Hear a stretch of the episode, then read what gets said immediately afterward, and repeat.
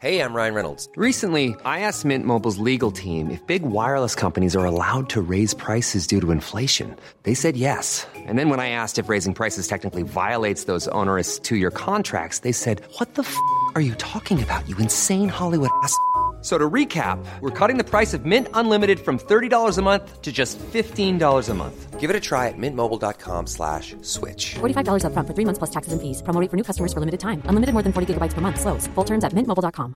Spring is my favorite time to start a new workout routine. With the weather warming up, it feels easier to get into the rhythm of things. Whether you have 20 minutes or an hour for a Pilates class or outdoor guided walk, Peloton has everything you need to help you get going.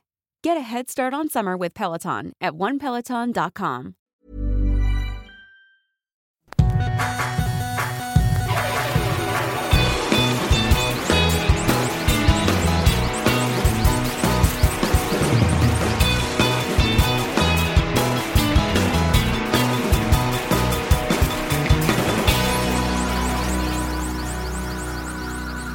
Bienvenidos de regreso a Dos Nombres Comunes, episodio 83.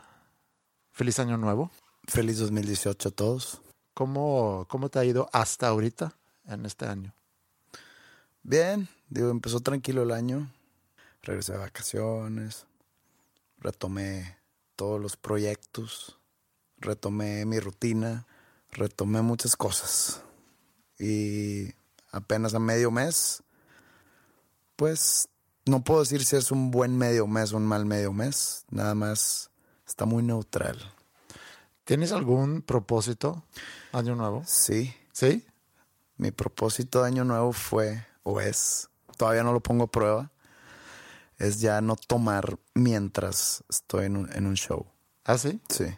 Qué chistoso que tu propósito está relacionado con el alcohol, porque digo, esto no, yo no sé si lo, lo que yo estoy haciendo se puede considerar como un propósito, pero desde hace años yo sé que Flippy, eh, amigo que tenemos en común, siempre hace en, en enero, hace como enero seco, como un arranque, no sé, Limpio. limpio del año. Y, y siempre le he dicho, no, hombre, yo no, yo no puedo hacer eso, yo no quiero hacer eso, no veo la necesidad de hacerlo. Es que si no sufres una adicción, llega, por ejemplo, un nutriólogo y te dice, oye, este, pues mira, aquí está tu, tu dieta, una alimentación balanceada, pero pues digo, si quieres lograr tus objetivos, ya sea cualquier objetivo, ya sea bajar de peso, hacer músculo, agarrar condición, lo que tú quieras, pues tienes que dejar el alcohol. No, sabes que hazme uno, pero con alcohol. Pero porque, pues es que me gusta. O sea, no, no, no tengo ninguna adicción, no soy ningún alcohólico. Me gusta tomar. Sí. ¿Por qué me voy a limitar? O sea, tengo 37 años. ¿Por qué voy a limitar a hacer algo que me gusta? No me hace daño. Pero en mi caso, bueno, sigue con la historia de Felipe. Sí, luego regresamos a tu propósito, pero yo tengo una relación, y lo hemos comentado aquí, muy liberal al, al alcohol. No tengo ningún problema, no, no me gusta ponerme pedo. No, no es algo que, busco y puedo cortarle a una cheve o a dos cervezas, pero sí me gusta de repente en la noche echarme una cerveza con la cena. Dos a lo mucho y ya, no necesito más. O un par de copas de vino. Y lo puedo hacer un martes, un jueves, un viernes. A veces a lo tomo dos cervezas un miércoles y a lo mejor una cerveza nada más el sábado. O sea, no es que el fin de semana llegue el fin de semana y me voy a poner loco con el alcohol. No es así. Pero me gusta poder tomar una cheve, dos cheves. Libremente. Sí, Oye, ¿qué tal si un jueves quieres tomarte siete chaves? Yo, por ejemplo, empecé a agarrar un gusto muy extraño hacia el mezcal. Bueno, tengo una historia que creo que ya conté aquí, pero la voy a resumir. Fue en el 98, en mi graduación, en mi viaje de graduación de preparatoria. Fuimos a Cancún. Y pues llegando una vez, pues, tenía 17 años, estoy yo descubriendo como que el antro, ¿no? Digo, ya había ido a varios antros aquí en Monterrey, pero los de Cancún, creo que nunca había ido a Cancún en mi vida. Yo quería ponerme pedo rápido, una noche en, en el, no sé, en el Cocobongo, no sé, no me acuerdo bien dónde era. Dije, me la paso bien cuando ando borracho, un adolescente borracho, ya te imaginas. Y, y pues voy a tomar puros shots de tequila. O sea, lo que estos güeyes se tardan con su cuba, una y luego otra, yo les voy a, les voy a ganar. O sea, me- para cuando ellos vayan en su tercer cuba, yo voy a andar hasta el culo. Sí. Pues bueno, dicho y hecho. Empecé a vomitar en la mesa. Me sacaron cargando mis amigos del antro. Vomité en el lobby del hotel. Mal. Y desde ese día, que fue junio del 98, hasta probablemente el, año, el 2017, olía tequila y me daba asco. O sea, era que, como que se me regresaba el estómago. Y como que alguna vez el año pasado, por falta de otro tipo de, de espíritu, si se le llama espíritu, Sí. No sé. bueno, por otro tipo de licor, solo había tequila, yo ya estaba jaladón y yo pues no quería parar. Dije, ¿por qué voy a parar? Son las 12. Entonces empecé a tomar tequila y como que dije, pues oye, no está tan mal. Pero descubrí el mezcal y el mezcal me gusta mucho tomarlo así nomás. O sea, obviamente sin mezclar. Mezcal es acquired taste. No sé cómo se diga Sí, acquired es taste. un, es un gusto muy... Para gustos muy exclusivos y cuando hablo de exclusivos no digo así, no lo quiero decir como que muy mamón, sino muy específicos, pues Sí. gustos muy específicos. El caso es que el mezcal es como el tequila, pero muchísimo más ahumado. O sea, huele Sí. a, a humo.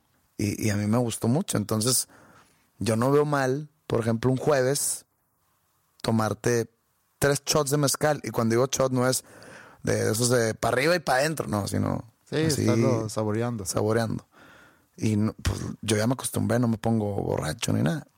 Mi problema, bueno, no te dejé acabar lo de Flippy, lo de Flippy. No, no, no. Lo que quería decir es que en, en Año Nuevo, como suele pasar, tenemos una cena en la casa y estuvimos platicando de eso.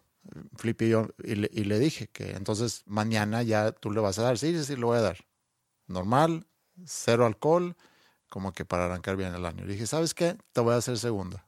A ver cómo me va, pero te voy a hacer segunda. Entonces llevo ya eh, pues, dos semanas sin una gota de alcohol.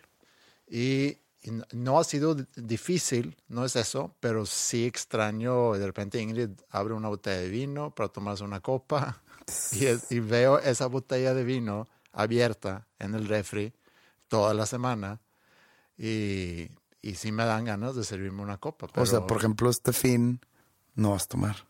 No, Te voy a invitar por ahí. pues vamos, pero Nah, qué hueva. yo no, sí, Qué aburrido. sí, sí es una hueva salir con alguien que no toma. No es una hueva. O sea, por ejemplo, si Ingrid sale contigo, van a cenar o van a algún bar, pues ella puede tomar. Y, y- y tú no, porque estás en, en detox. Pues ella se la va a pasar bien. Eh, son pareja. Pero ya de que, por ejemplo, tú y yo que vamos a salir y, no sé, vamos a ir a algún show o no sé, y tú de que ahí todo pinche, pues, es diferente dos amigos a, Eso es, a lo que, eso es lo que me refiero. Que sí es de hueva salir con alguien y tú quieres agregar fiesta y con quién vas. No, no, un nuevo mineral, por favor.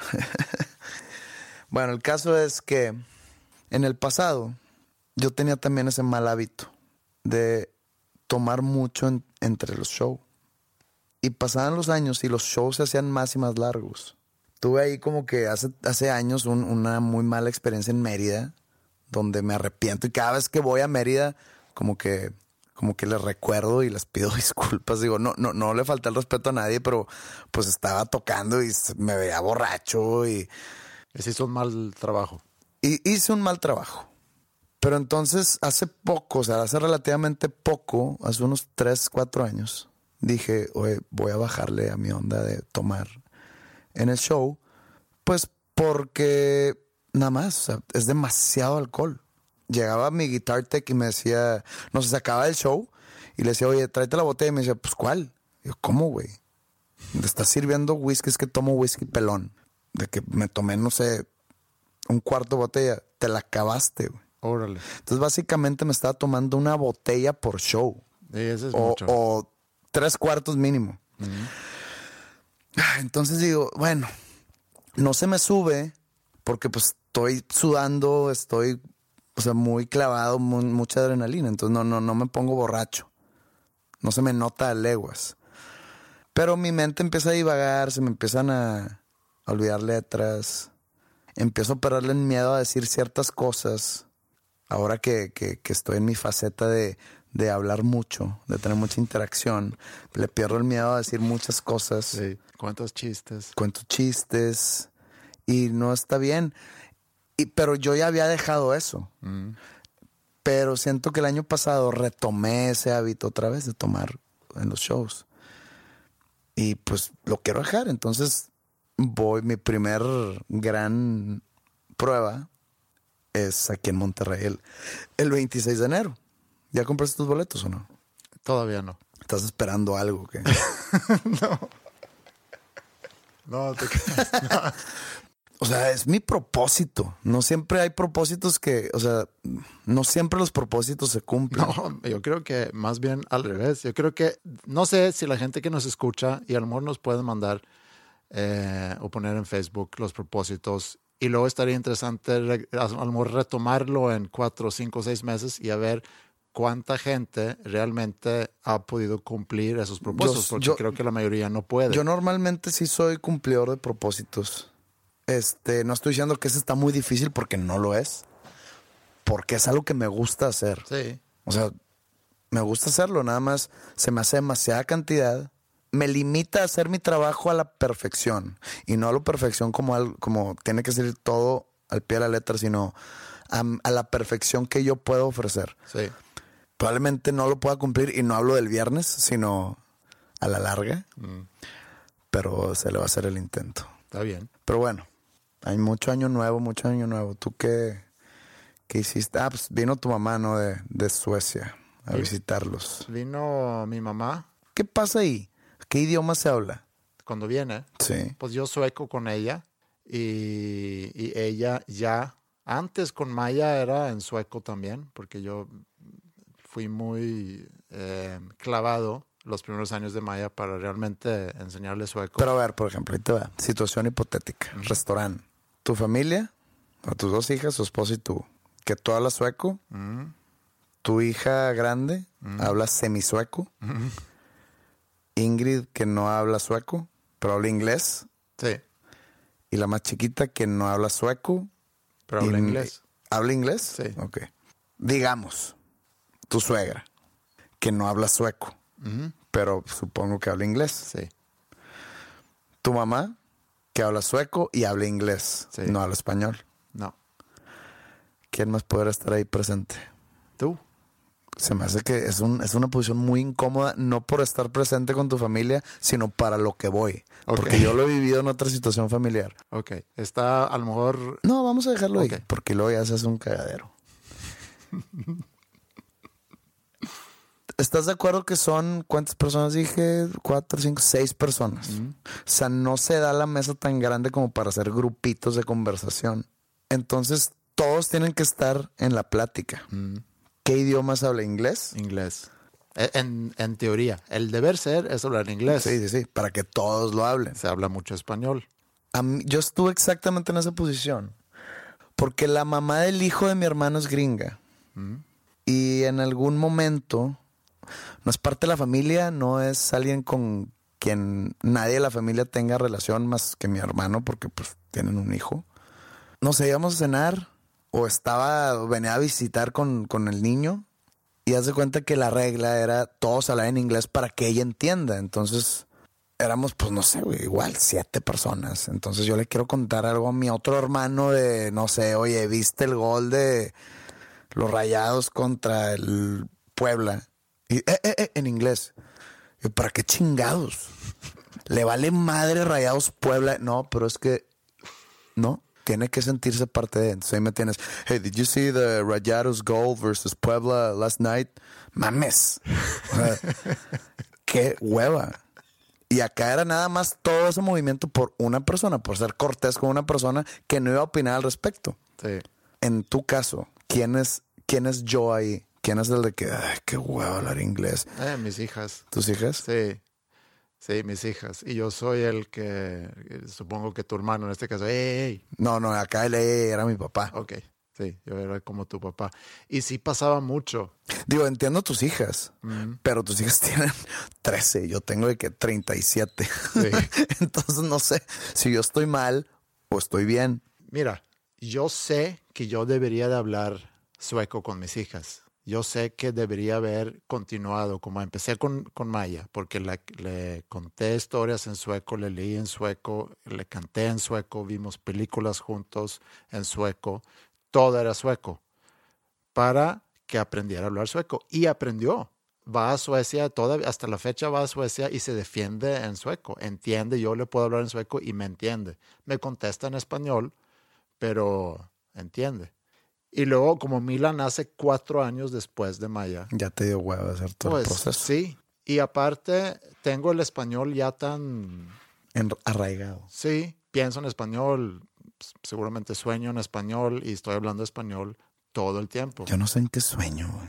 Hay idiomas en los sueños. Si te acuerdas de un sueño y Te de acuerdas de un sueño de lo que estaba pasando, pero no de lo que me está diciendo alguien. Puedes soñar en diferentes idiomas y hablas diferentes idiomas, obviamente. Podríamos ponerle un, un bookmark a este tema de los sueños para hablarlo en otra, en otra, en otra sesión. Sí, en otra Quiero, sesión. quiero realmente tocar el tema del el significado, Mm. porque según yo no significan nada los sueños. O sea, no tienen un significado. Podemos volver a ese tema. Por eso, volver a ese tema Sí. en, en un futuro. Me parece. Va. Pero bueno, yo entiendo que, que debería haberle enseñado también sueco a, a Mila, porque facilita la comunicación con mi familia en Suecia. Digo, mis sobrinos no, no hablan inglés todavía, entonces para que ellos se puedan comunicar, tiene que ser en sueco. Y para mi mamá también, eh, quien es de, de mis papás, mi mamá es quien ha tenido más contacto con, con nosotros y le importa mucho tener ese contacto.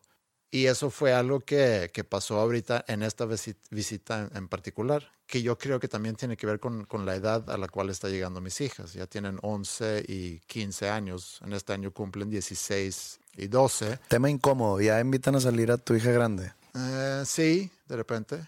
Unos gañancillos y que llegan con cadenas y con, Con cadenas. pantalones así guangotototes y ¿qué pasó, viejo?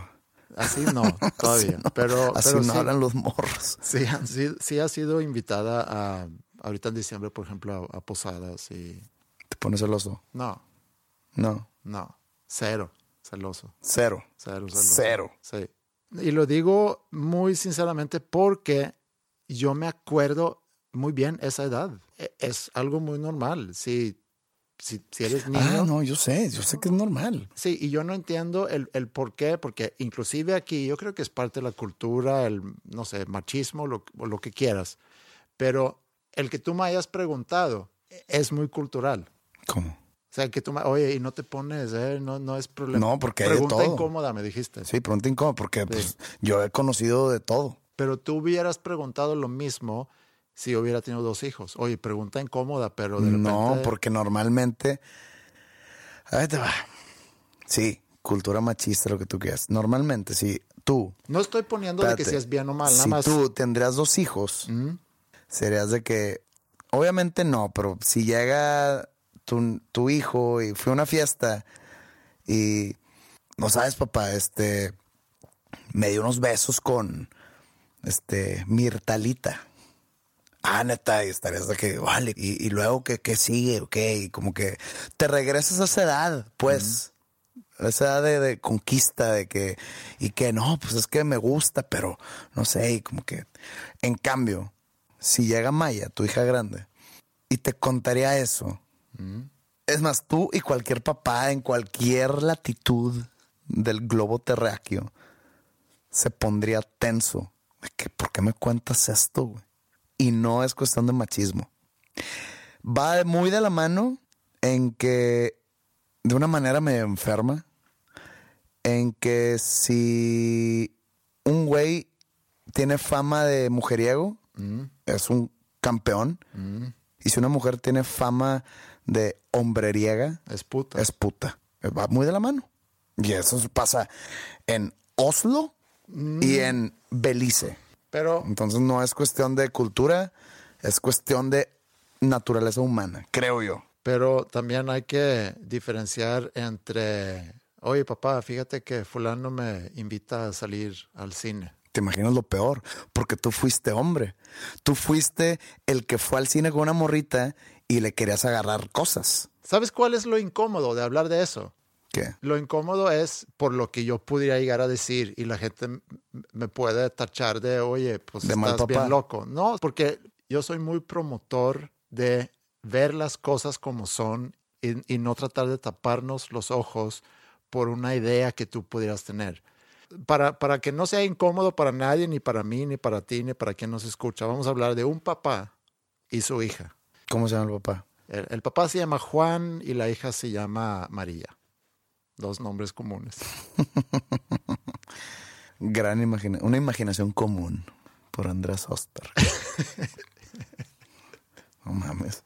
Juan y María.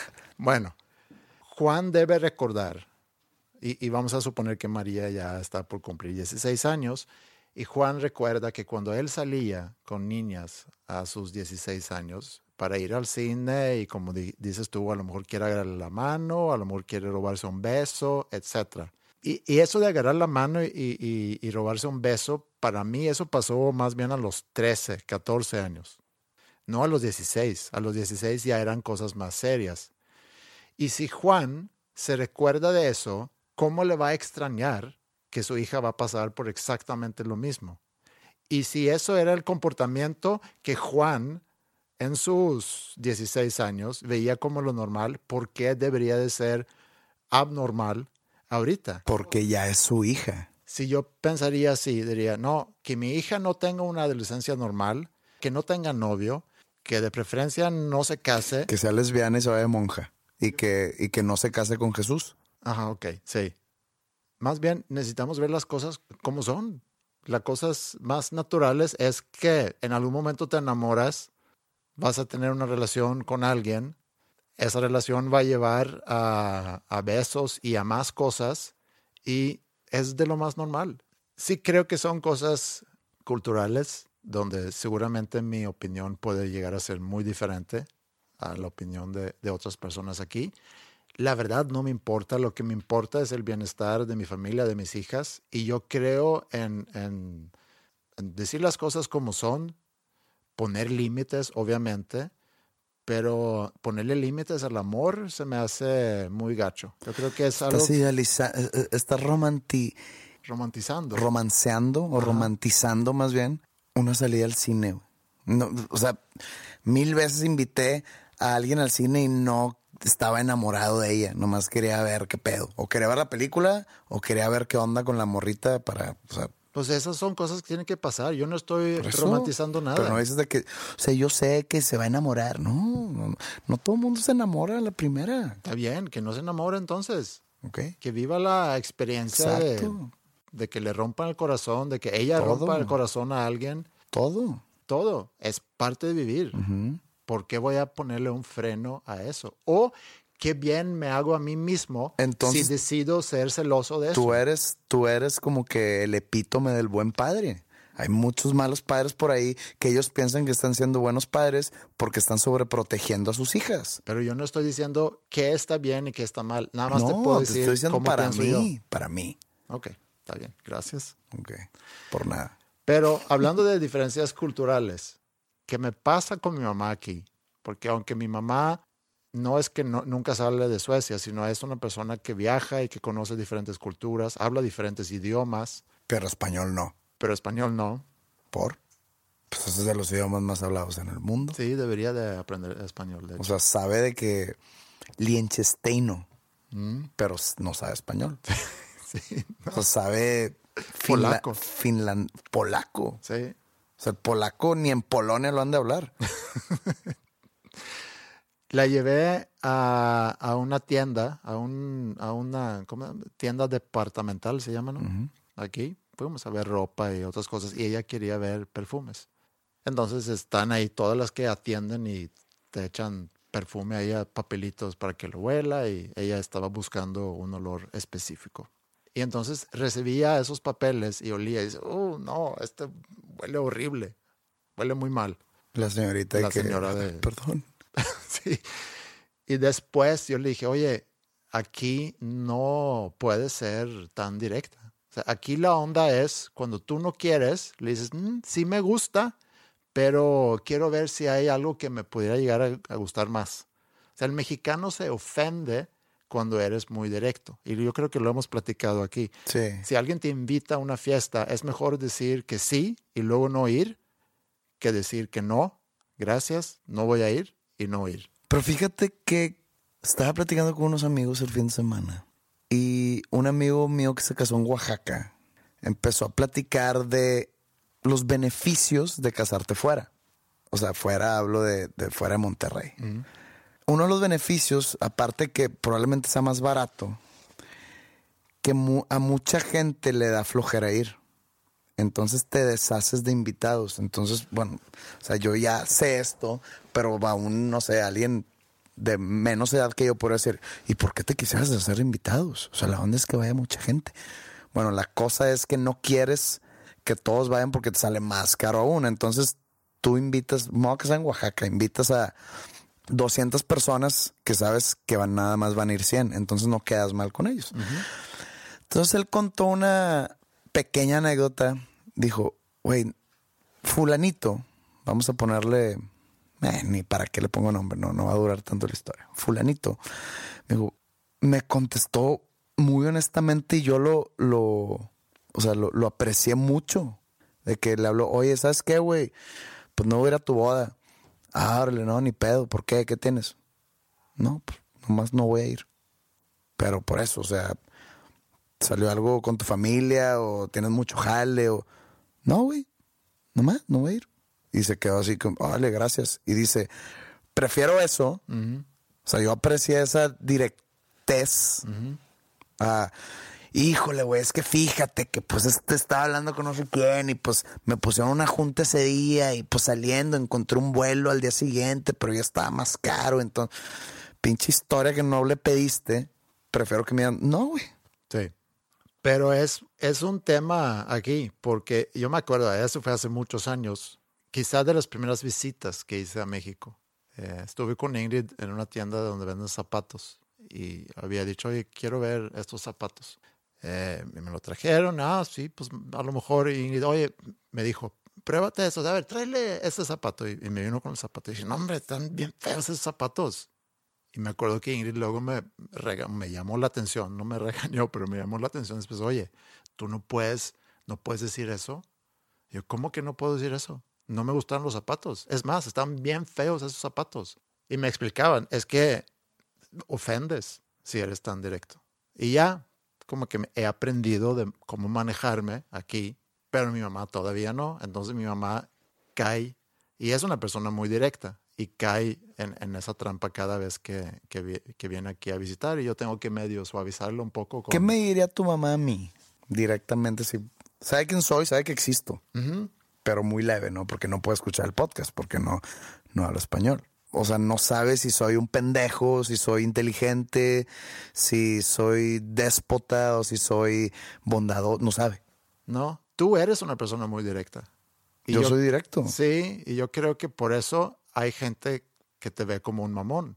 Porque yo creo que en México se confunde mucho una persona sincera con una persona mamona, que también creo que es parte de la cultura y ese puede ser un problema. Un sueco fácilmente puede caer como muy mamón aquí en México, porque el sueco es mucho más directo que, que el mexicano. Pero entonces el sueco, directo, o sea, tu mamá, y aparte ya grande, ya con, con mecha corta, digamos. No la conozco, pero pues ya es grande. Sí. Normalmente la- las personas de edad avanzada tienen la mecha más corta y se entiende totalmente. O sea, ¿cómo me descartaría? Ay, ese pinche... O sea, tú me estás preguntando cómo te mandaría la chingada. Sí. Porque sin duda lo haría.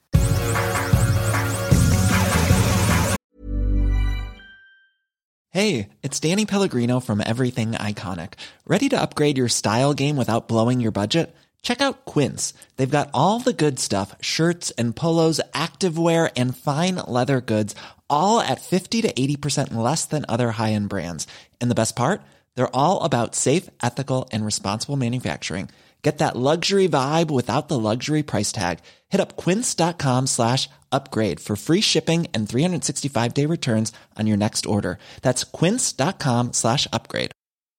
I'm Sandra, and I'm just the professional your small business was looking for. But you didn't hire me because you didn't use LinkedIn jobs. LinkedIn has professionals you can't find anywhere else, including those who aren't actively looking for a new job but might be open to the perfect role, like me. In a given month, over 70% of LinkedIn users don't visit other leading job sites. So if you're not looking on LinkedIn, you'll miss out on great candidates like Sandra.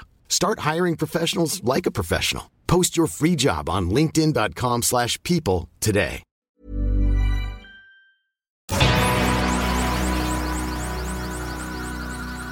Bueno, hablando de la visita de mi mamá. Mi mamá es una persona, lee mucho, escucha muchas pláticas, TED Talks. eh, cada semana se me hace que encuentra un autor nuevo o alguien nuevo y le sigue. Y, es espiritual, es católica ella, pero es muy abierta y le gusta mucho indagar, ¿se dice? O Cuestionar. No, más bien explorar. Explorar. Explorar en ese mundo. Estuvimos filosofando bastante esas dos semanas que, que estuvo aquí, como normalmente hacemos cuando nos vemos. Y hablamos del concepto tanto de religión como de Dios. Y no que me haya caído un 20, pero a lo mejor he encontrado algo que pudiéramos llamar Dios o una reflexión que hice durante esas vacaciones que, que quisiera yo exponerte a ver qué, qué Sobre piensas un tú. ser supremo. Relacionado a, se puede decir que he re- reflexionado sobre lo que la gente le llama Dios.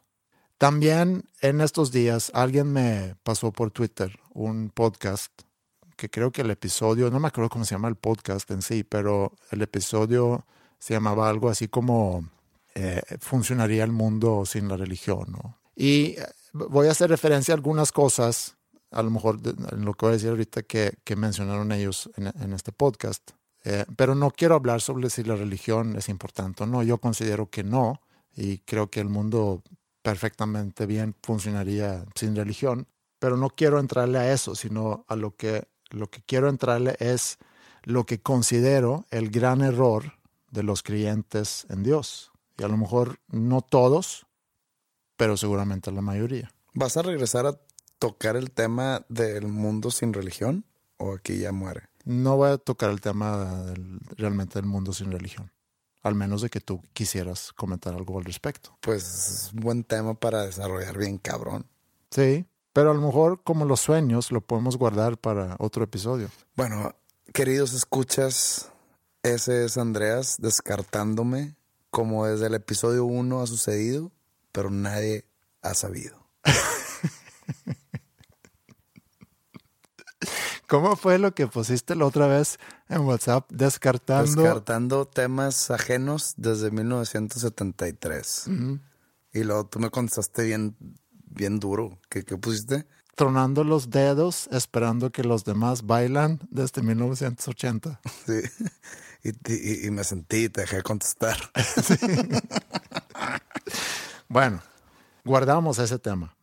Para que todo ese tema sea lo más neutral posible y para no hablar de un ser supremo o de un Dios, porque yo creo que muchas veces nos, nos encerramos en la semántica de cómo le vamos a llamar. Por ejemplo, hay gente que dice es que yo no creo en Dios, pero sí creo en algo o no creo Sí, o sea, en un... eso, eso es la idea de Dios. Sí. Ese algo. O sea, Dios no es un señor de barbas blancas con una túnica blanca que te va a dar un abrazo cuando llegues al cielo. Probablemente no. Y, voy a hacer mención de eso también, pero sí, probablemente no. Dijeron algo en este podcast que, que me gustó, que pudiéramos llamarle como una fuerza, y podemos suponer que esa fuerza fue causante del Big Bang. Big Bang es una explosión que da pie a que se desarrolle todo lo que conocemos y todo lo que no conocemos, o sea, el universo. Pero ese Big Bang, ¿sobre qué plano existía? Eso no lo sabemos. Porque dicen, bueno, pasó un Big Bang o una explosión y se creó el universo. Ok, me queda claro. Pero, de do- o sea, ¿en qué plano dimensional o de espacio fue esa explosión? Si no existe el universo. Esa explosión creó, creó el universo. Sí. Pero ¿dónde sucedió esa explosión? Eso es de ser el huevo y la gallina. Eso, y, y ahí es donde... Entra la fe, vas a decir. Yo no, yo no digo eso. Yo no simplemente digo, no sé. No, no, no, no sé qué causó eso y cómo es que puedes crear algo de la nada, cosa que es No, no, no, no, es que imposible. no es crear algo, ya nos estamos yendo totalmente científico. Sí. ¿Cómo es que algo puede explotar cuando no existe nada que pueda explotar? Es lo del huevo y la gallina, es lo mismo. ¿Qué existió primero, el huevo o la gallina? Sí, existió primero el huevo. Acabas de concluir eso. Hay años de cuestionamiento y tú dijiste, chingue suma, el huevo. ¿Y ese huevo de dónde salió? De la tierra. No, no. De otro animal que luego mutó en gallina. No, pero pues es que ahí ese animal, premutuación, es la gallina en este tipo, en esta discusión. O sea, en esta conversación, ese animal es la gallina. Entonces, sí, sí, sí, no, estoy, estoy de acuerdo. Estoy de acuerdo contigo. Ok. No sabemos todavía qué causa esa explosión y de dónde. no, no, de no, dónde estamos viene. suponiendo que fue una, Una fuerza, que le llaman, que le podríamos llamar Dios a esa fuerza. Pudiéramos llamarle lo que tú quieras. Dios o Zoid. Una fuerza, simplemente. Sí, por eso. Una fuerza. Para ponerle un nombre. Una fuerza energética debe haber sido para, para que sea capaz de causar una explosión de ese tamaño. Y bueno, nosotros somos consecuencia de esa explosión y de esa fuerza. O, como dice el astrofísico Neil deGrasse Tyson, dice, todos somos conectados a los demás biológicamente, a la Tierra químicamente y al universo atómicamente. Carl Sagan decía algo parecido, decía, nosotros estamos en el cosmos y el cosmos está en nosotros. Estamos hechos de polvo de estrellas. Entonces, si la Es fuerza... como una letra de Zoid, eso, ¿no? Sí, sí pudiera ser una letra de, de León Larregui. Pero entonces, si la fuerza causó una explosión, que a su vez inició la creación del universo, y a la vez nosotros, a través de un proceso evolutivo de miles de millones de años, eso lo platicamos precisamente antes de, de de Navidad, el tiempo del Big Bang hasta Sí. la fecha. Y entonces digo yo, y tomando en cuenta lo que, lo que te acabo de mencionar de, de, de, de Neil deGrasse Tyson y de Carl Sagan, pudiéramos asumir que esa misma fuerza causante de todo está adentro de nosotros. ¿Sí me sigues? Te estoy escuchando, no Sí. es que te siga. Ok. O sea, a ver, cuando dices te sigo, o sea, te estoy entendiendo lo que estás diciendo, sí. Que te sigo así como estoy siguiendo al líder porque estoy de acuerdo. no. No tienes que estar de acuerdo. Ok. Está- estás muy bien ahorita escuchando. Bueno, mencioné al iniciar esto que, que el error que yo considero que los que, que- que los que creen en Dios, ¿cuál es el error? Y voy a generalizar. Que los que creen en Dios buscan algo externo. Y una razón obvia de eso, porque estamos buscando algo externo, es cómo se ha interpretado la Biblia. Y sobre todo la parte de que un Dios nos creó como En semejanza en semejanza a, a- a él. a él, a ella, o a it. Pero lo que nosotros hemos hecho es que nosotros hemos creado un Dios en semejanza de nosotros.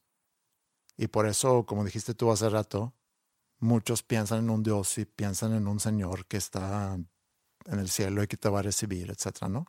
El error es que buscamos ese apoyo de alguien externo de nosotros que nos va a consolar, que nos va a resolver, que nos va a dar, que nos va a cuidar, que hasta nos puede llegar a castigar. Ese es el gran error.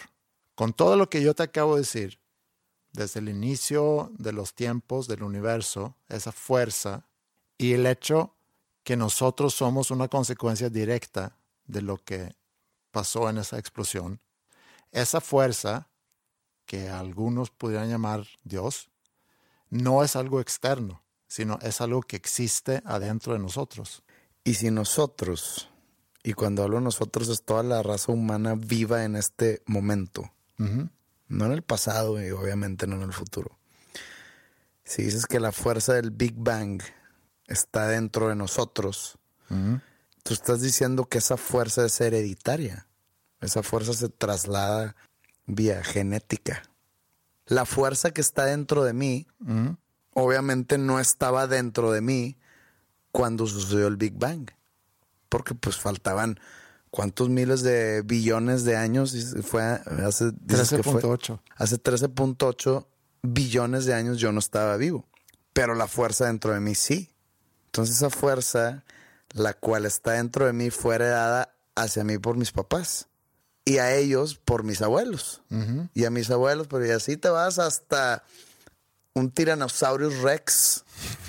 Que dentro del Tyrannosaurus Rex estaba la, la fuerza del Big Bang dentro de ellos, el cosmos dentro de ellos. Ya estás entendiendo lo, absur- lo absurdo de tu... Déjame concluir, nada más. Y luego podemos descartarlo como algo, como algo absurdo. No tengo ningún problema con eso. Pero ¿esta es tu opinión o es opinión de Neil deGrasse o de Carl No, no, no. Sagan? Eso es lo que yo estaba reflexionando estas vacaciones. O sea, llegué a eso, que pudiera llegar a comprar una idea de un Dios, pero bajo ese concepto. Tú pudieses llegar a comprar esa idea. Tú es, es tu única manera de creer en un... No, no, no le voy a decir Dios eh, que mandó a su hijo a morir por nosotros o por nuestros pecados. No. Es la única manera que tú vas, puedes llegar a creer en un Dios. Más o en bien. un ser supremo. Mira. higher power. Velo así mejor. Es un intento de explicar el por qué están equivocados los que buscan un Dios externamente de ellos. O sea, mi punto es que esa fuerza que creó el universo, esa fuerza la tenemos adentro de nosotros. Pudieras tú relacionarlo con Star Wars si quieres o no. Cuando he No, no, no. Star Wars. No, no, no. Aunque la nueva película de Star Wars, que no vamos a hablar de la nueva película de Star Wars, aunque es de las peores películas que he visto, Tampoco. no está mala. Pero Tampoco. no es la peor, pero sí está bastante mala. No, No, me está gustó. mala. Digo, es una película Star Wars. Eh, ¿Sabes qué me, me, me, me preocupa? Que tengo amigos que estimo mucho y que considero personas que saben qué pedo con el pedo. Varios de ellos ¿Con me han cuál dicho, pedo? pues Con el pedo general. con el pedo general y dicen que es una buena película. Y entonces me hace cuestionar mucho mi propio juicio. Yo sé qué pedo con el pedo. Hey, Bueno, a, a mí, sabiendo que estoy viendo una película de Star Wars, que no soy fan, pero pues las veo, está buena, estuvo buena. Me gustó, me gustó el twist que dio. hubo twist. No twist en sí en, en- en- en la historia o en, la trama, sino twist en lo que nunca me imaginé que una película Star Wars Fuera tan mala. no iba a ser lo que hizo esta. Ok. Pero el concepto que maneja Star Wars con el lado oscuro y el lado iluminoso, La fuerza. la fuerza, tiene mucho que ver en esto. A lo que quiero llegar con todo eso es que en lugar de ver hacia afuera, lo que deberíamos hacer es ver hacia adentro de nosotros.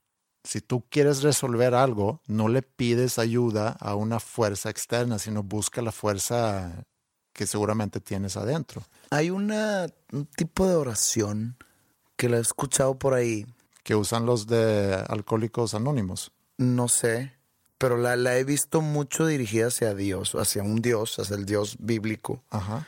que dice algo así como, dame la serenidad para aceptar las cosas que no puedo cambiar, coraje para cambiar las cosas que sí y sabiduría para poder Saber la diferencia. saber la diferencia. Sí. Yo lo, o sea, yo lo he visto mucho que, que lo dirigen hacia Dios. En películas, en libros, etcétera. Pero también lo he visto mucho en otro tipo libros de filosofía. Y que a mí me cuadra más filosóficamente. O sea, no pedírselo a nadie, no dame la, la serenidad. No, es más, quiero tener la serenidad para aceptar las cosas que no puedo cambiar. El coraje para las que sí y sabiduría para poder diferenciarlas. Sí. Es más como algo que tiene que salir dentro de ti. No pedirle, Señor, dámela. No, a eso te refieres. A eso me refiero, totalmente. Y ya también lo platicamos antes de irnos a vacaciones, pero cuando tú pones tu vida en manos de alguien más, te estás rindiendo de alguna manera. Y aquí lo que yo digo, sí puede haber un ser supremo, un Dios, una fuerza, llámalo como tú quieras, pero no es algo externo a ti, sino es algo que tú tienes adentro. Y, todo mi rollo que eché del, del Big Bang y el universo es como para darle una quizá lógica a cómo es posible que pudiéramos llegar a tener esa fuerza dentro de nosotros. Entonces, esa oración que tú acabas de leer, dirígelo a, o dirígela A ti mismo. a ti mismo. Ahora, también hay quienes hablan del diablo, y yo estoy seguro que dentro de nosotros tenemos tanto un lado oscuro como un lado iluminoso. Jung habla de eso, eh, que es un psicólogo, psiquiatra y, psicólogo, y psicólogo eh, famoso. El, psiquiatra es psicólogo a huevo. Nos pregunta. El psiquiatra es psicólogo, según yo. A ver, ¿cómo es? El, el- es que el psiquiatra es el, El que puede que recetar puede recetar medicamentos. Sí, Pero es que creo que yo que el psiquiatra trata las enfermedades mentales. ajá. Y el psicólogo no, Es más terapeuta. es más terapeuta. Sí, Pero por eso te digo, el psiquiatra es psicólogo, por ende, no sé. ¿Para qué te digo mentiras? No sé. ahí les encargo, por favor, Sí. iluminen a Andreas. podcast arroba dosnombrescomunes.com. Manden el mail. Era discípulo de Jung. Jung, era discípulo de Freud. Creo que mediados finales de 1800 a mediados de 1900, más o menos. Bueno, él habla sobre la sombra que tenemos adentro. Y esa sombra es, se puede decir, nuestro inconsciente y algo que queremos ocultar. Entonces, él dice, en fines prácticos, dice que una persona buena onda seguramente tiene un lado mala onda que está oprimiendo, que no, para no, para que no se salga, pero a fuerza lo tenemos adentro de nosotros. Y se ha demostrado en muchas ocasiones en el mundo que las personas son capaces de hacer cosas muy malas. Y las mismas personas seguramente son capaces de hacer cosas muy buenas. Pero todos somos de lo mismo. Todas las personas en el mundo somos hechos de lo mismo y todos deberíamos tener todo eso adentro de nosotros, tanto lo bueno como lo malo. Es muy complejo el ser humano. Con todo esto que hemos hablado, acentúa su complejidad. Y va a estar muy puñantes mi comentario, pero a veces me lo, me lo pregunto, me lo cuestiono. O me pongo a pensar. Por ejemplo, te vas a un plano de vida más pequeño. Por ejemplo, a las hormigas. ¿Crees que a su nivel ellas sean igual de complejas? No, Tienen un- un- una manera de comunicación. Eso me queda claro. Si has visto trabajar hormigas, hay una manera de comunicación, hay un sistema, tienen un sistema. sí, Y para ese tipo de sistema o comunicación hace falta cierta, es que va a ser muy puñetas, pero cierta inteligencia. o instinto. Instinto e inteligencia. O sea, Mm, no es lo que mismo. No sé, no ya sé, pero no sé si para las hormigas aplica inteligencia. Pues tienen todo sistematizado, todo su, su manera de trabajar y de mover Sí. cosas y de. Tendríamos moverse. que definir inteligencia para y, y no vamos a hacerlo. Entonces vamos No- a decir no- que sí. No sé qué palabra es, pero sabes a lo que me refiero. ¿Crees que a su nivel sean así de complejas que de la manera que se comuniquen no se digan de que qué compleja es el, es el hormiguismo? Y ellas no tienen idea de los, del ser humano, somos gigantescos.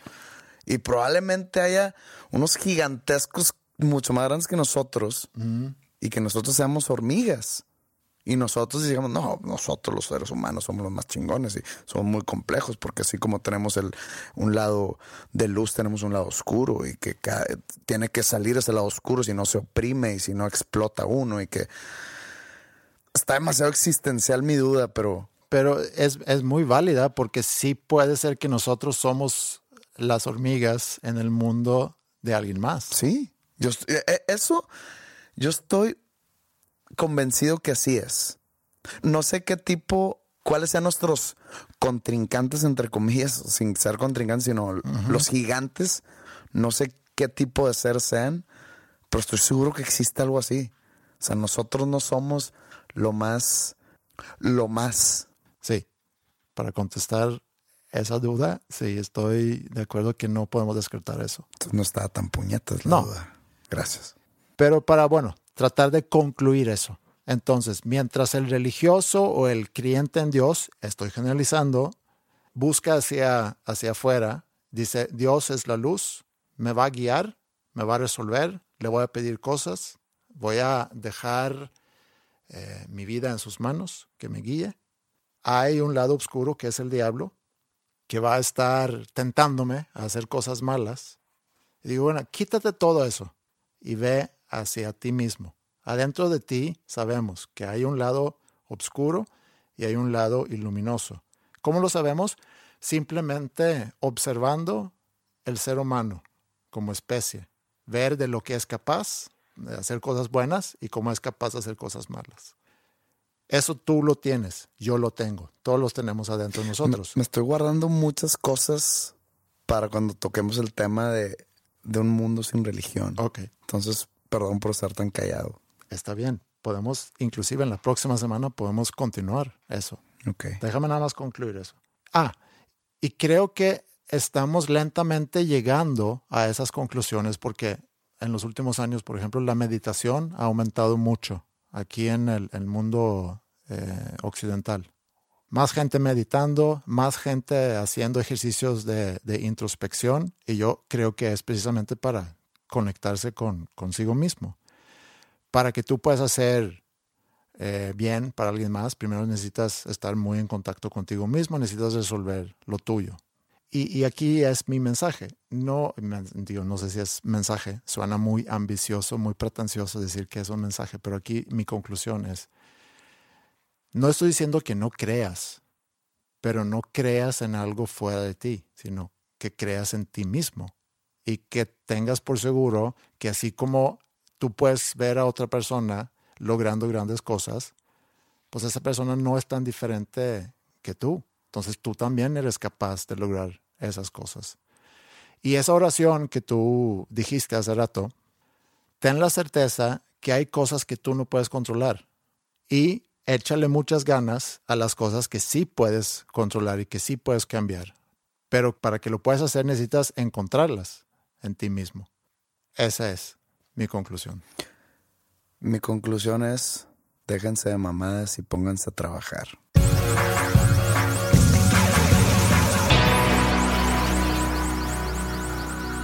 Oye, tú tienes un testamento. No. ¿Nunca has pensado que a lo mejor deberías de tener uno? Pues no tengo a nadie a quien dejárselo.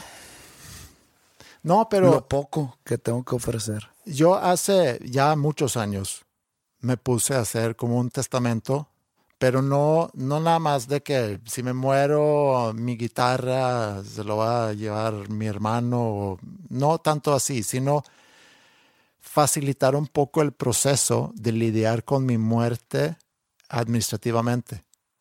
Debo 12 dólares a, a José Madero, nada más te encargo, les encargo que arreglan eso, tengo tal seguro, tengo mis, mis pasaportes, tengo mi pasaporte en tal cajón, ¿sabes? Como muere Andreas, chécate este documento, aquí viene todo, todo lo que se tiene que resolver, dónde están los documentos importantes, aquí es como quiero que me entierren, si me van a cremar o si me van a enterrar entero o eh, van a donar mis órganos, etcétera, etcétera. Como que dejar una lista de, de todo, ¿no?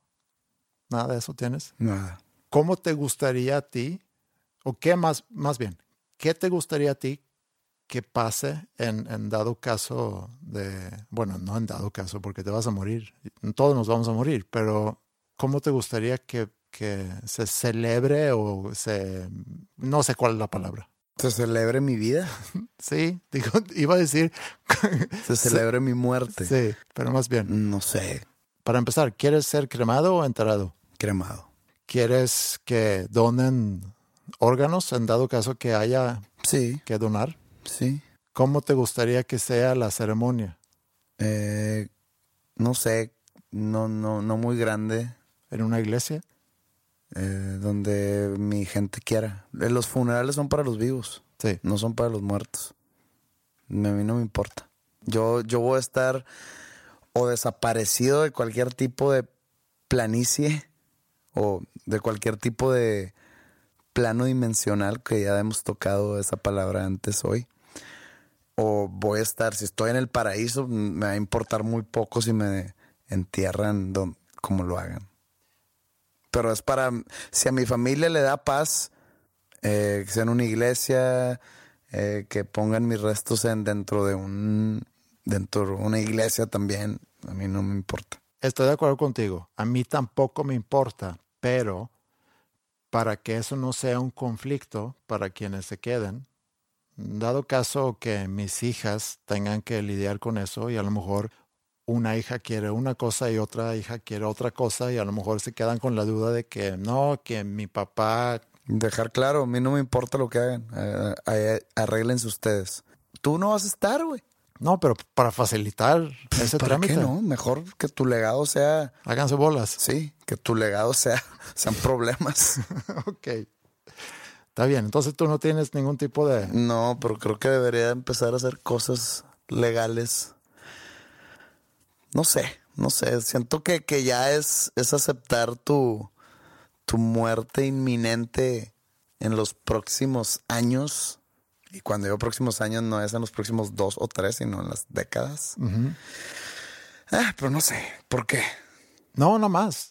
Tenía, tenía curiosidad de eso. Y también eh, ayer que me llegó la noticia de la muerte de... Dolores O'Riordan, Sí, ¿crees que ella tenía un testamento?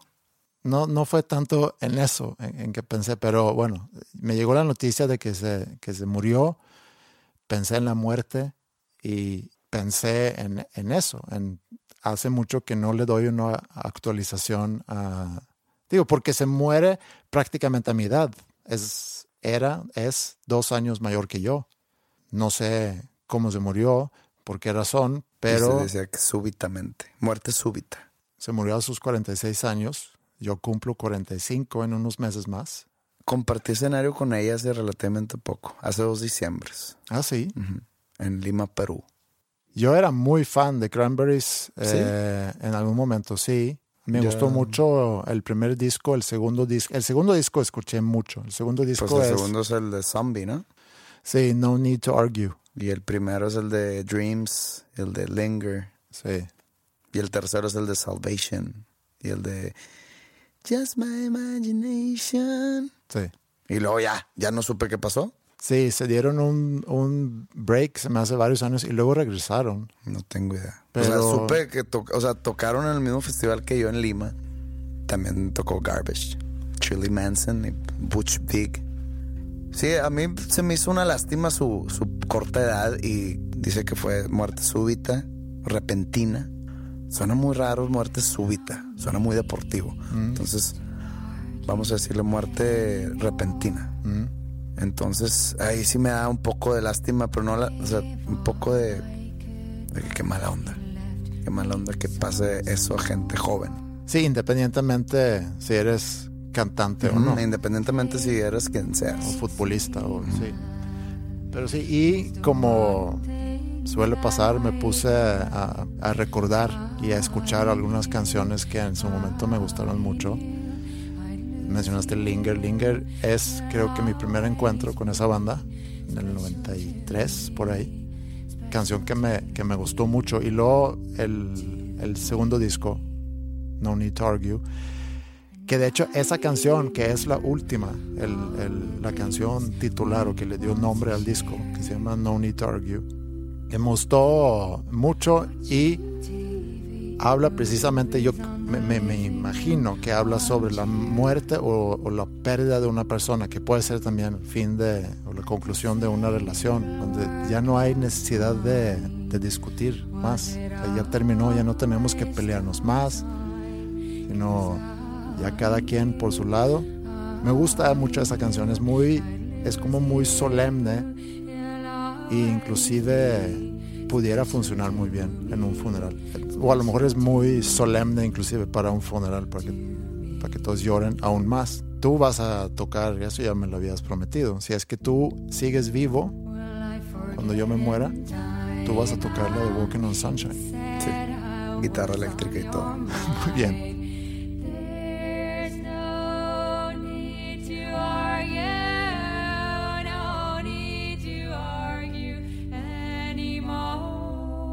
Bueno, a lo mejor podemos concluir este primer episodio del 2018. Me da mucho gusto verte de nuevo. Igualmente. Tenemos rato de no vernos.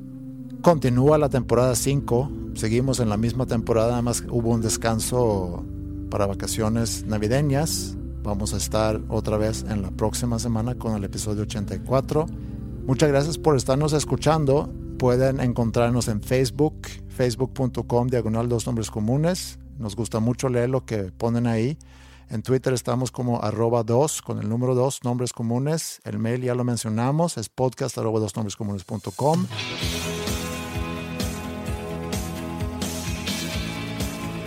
Espero que en este año puedan realizar sus sueños y si no saben todavía cuáles son sus sueños, que de perdido empiezan a definir cuáles pudieran llegar a ser. Y gracias por esperar y por volverse a conectar con nosotros y platicamos nuevamente en una semana. Que tengan una buena semana.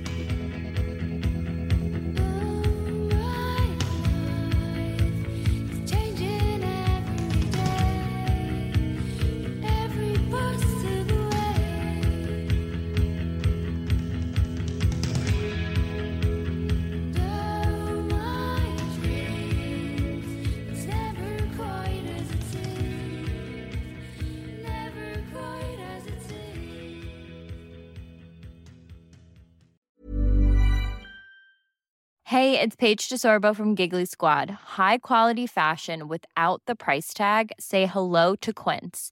I'm snagging high-end essentials like cozy cashmere sweaters, sleek leather jackets, fine jewelry, and so much more. With Quince being 50 to 80% less than similar brands. And they partner with factories that prioritize safe, ethical, and responsible manufacturing. I love that. Luxury quality within reach. Go to quince.com slash style to get free shipping and 365 day returns on your next order. Quince.com slash style. If you thought the only way to get a more defined jawline with natural looking results was through surgery, think again. Juvederm Volux XC is a non surgical injectable gel filler that improves moderate to severe loss of jawline definition and can help you achieve natural looking results with little downtime. Even better, this improved definition lasts up to one year with optimal treatment. No maintenance required. Improve jawline definition for a smooth, sculpted look with Juvederm Volux XC. For important safety information and to find a licensed specialist, visit juvederm.com. That's J U V E D E R M.com. Not for people with severe allergic reactions, allergies to lidocaine, or the proteins used in Juvederm. Common side effects include injection site redness, swelling, pain, tenderness, firmness, lumps, bumps, bruising, discoloration, or itching. There's a risk of unintentional injection into a blood vessel, which can cause vision abnormalities, blindness, stroke, temporary scabs, or scarring. Talk to a licensed specialist to find out if it's right for you.